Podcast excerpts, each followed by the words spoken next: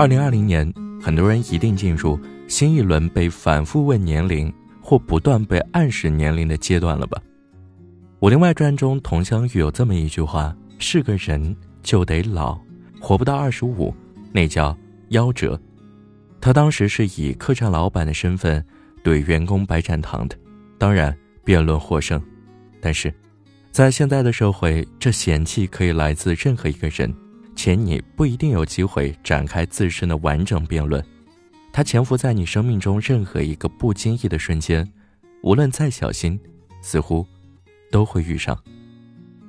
指责别人的年龄是世间最残酷的一件事，因为唯有这件事是他无法改变的。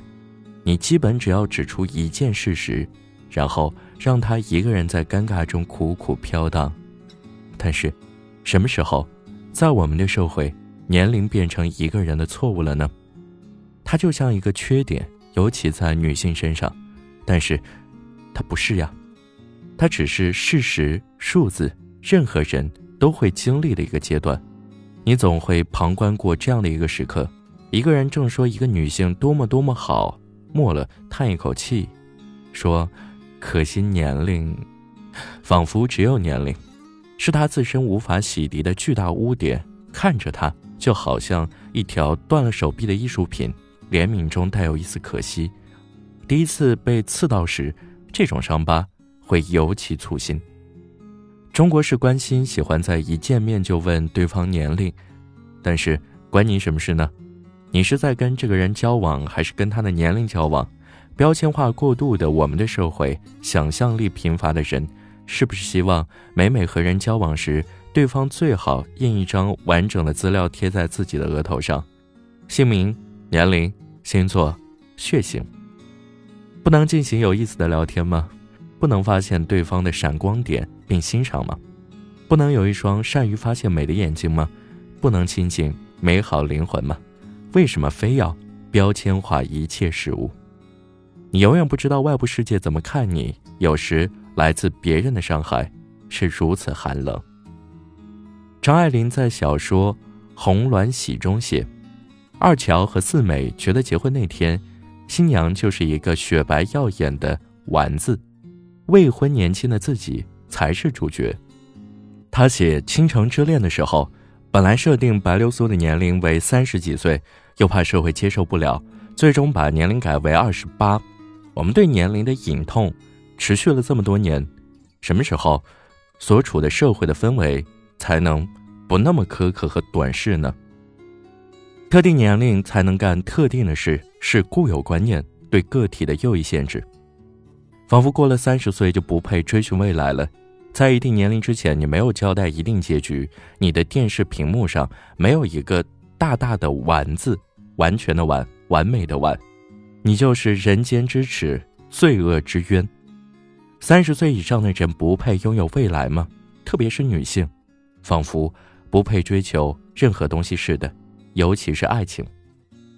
每个人在这世上所进行的自己的节奏是不一样的，有的人可能需要更多的时间想清楚自己，弄明白世界，但不代表他们不能创造奇迹。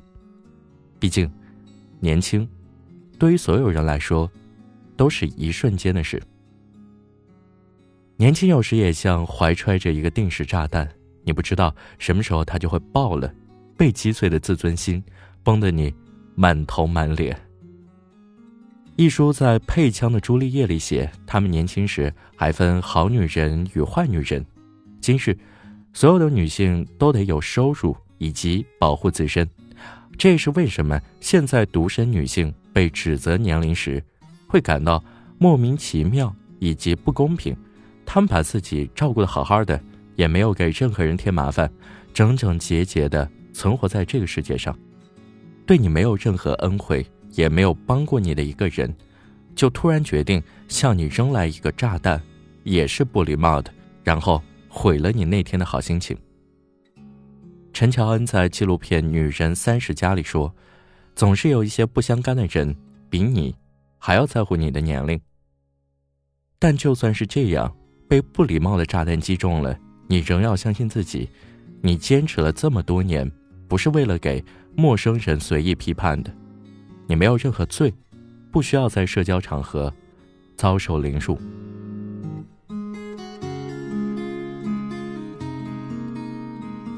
张艾嘉二零零四年拍了一部电影《二十三十四十》，分别讲述了这三个年龄段女性经历的故事。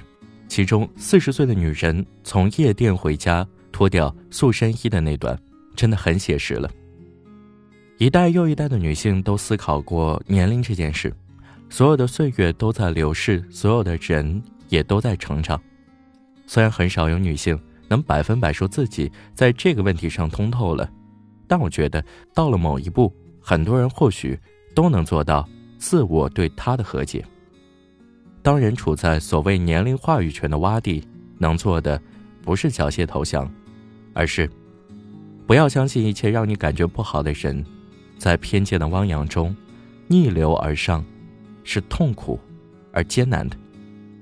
但如果逆流而上的背后是你一直坚定的价值，一直坚信的自我，那么。勇敢前行吧，就算全世界都反对你，你也会坚定朝着自己的目标前进。斗争是动人的，因为它是强大的，同时也是酸楚的。我有一个梦想，希望有一天，在晴朗的天空下，女性所有的价值不再被年龄、外表、乖巧、好嫁、听话等一些特别局限的标签所定义。我希望。各个年龄段女性的美都能被正确欣赏、正视、呵护、赞扬。我希望人与人之间不再是标签式交往、标签式评价，不盲目的批判别人。生活的咀嚼中，虽然一切不可能总是那么甜的，但至少应有希望的微光闪烁。我们虽然总不免困于过度的自夸和自比，但未来的空气。哪怕只有一丝微甜，也是值得苦苦追寻的吧。更好的世界，永远在明天。